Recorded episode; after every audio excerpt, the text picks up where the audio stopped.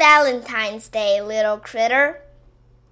Today is Valentine's Day, and I'm really excited because my class is having a big Valentine's Day party.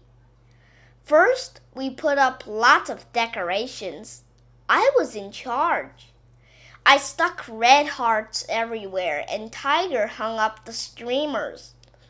Don't the decorations look great, Miss Kitty? Then, in art class, we made special Valentine's Day mailboxes. Everyone hoped they'd get lots of Valentines. I wanted to make my mailbox really special. Ta da! At lunch, we had a special Valentine's Day surprise for dessert. Cupcakes! Yum, yum! Gabby gave me one that said, Best Pals. At recess, I worked on Valentines for my family.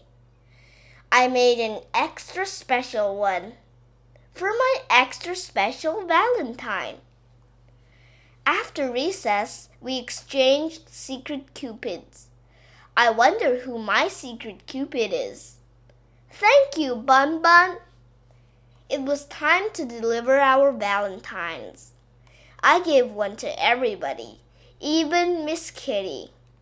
Then I checked my mailbox to see if I got any valentines. And guess what? I did! When I got home, I gave the special valentine I made to my special valentine.